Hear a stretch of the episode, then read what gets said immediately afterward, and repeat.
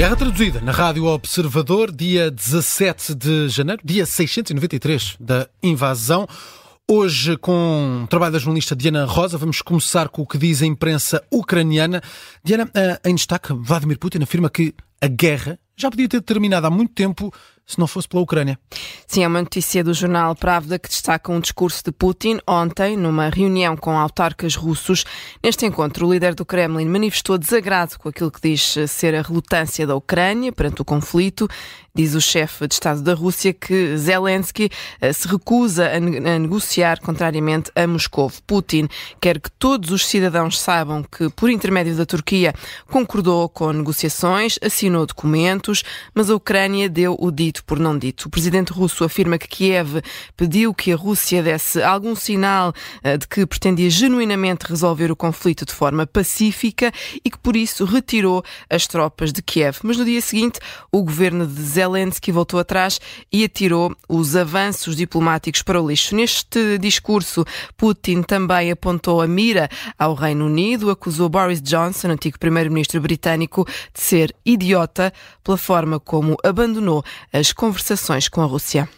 Noutras notícias, em Odessa, quase 60 casas ficaram sem aquecimento por causa de um ataque russo levado a cabo durante a noite. Eh, que danificou os eh, sistemas de calor, mas há mais. Este ataque russo com recurso a um drone provocou várias explosões, incendiou um edifício habitacional, vários carros ficaram queimados, ainda três pessoas ficaram feridas e 130 foram retiradas de um prédio que ficou danificado. A notícia está em destaque no jornal Pravda, mas foi avançada pelo vice presidente da administração militar da região de Odessa, na televisão estatal, Alexander Karlov, garante que os serviços municipais estão a funcionar em ritmo acelerado e indica que o serviço de energia vai ser restabelecido no prazo de 24 horas. Seguimos para o Kiev Independent, que hoje destaca o envio de caças F-16 para a Ucrânia.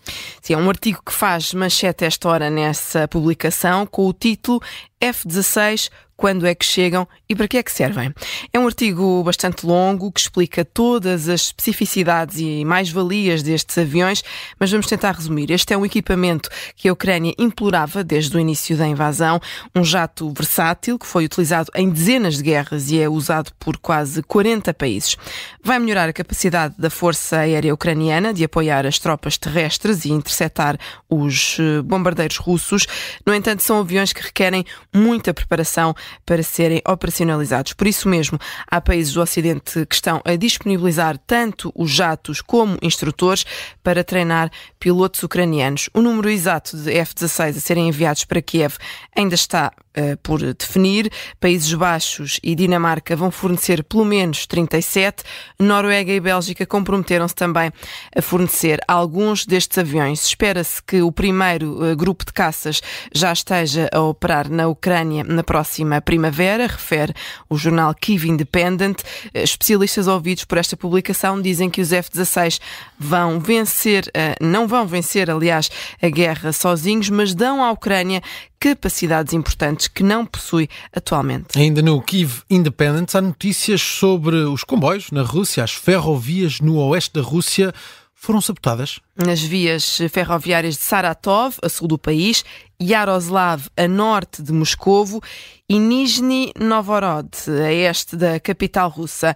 A informação foi confirmada hoje pela Agência de Informação Militar da Ucrânia, que não reivindica estes ataques, diz apenas que inimigos do regime de Putin queimaram, mais uma vez, os gabinetes de transmissão uh, ferroviária e outras estruturas da logística militar russa. A agência partilhou ainda alguns vídeos que mostram alegadamente vários incêndios em caixas de transmissão e outras partes da infraestrutura. Como resultado desta sabotagem, o tráfego ferroviário nestas zonas não muito longe de Moscovo ficou interrompido. O Kiev Independent não conseguiu confirmar de forma independente estes relatórios.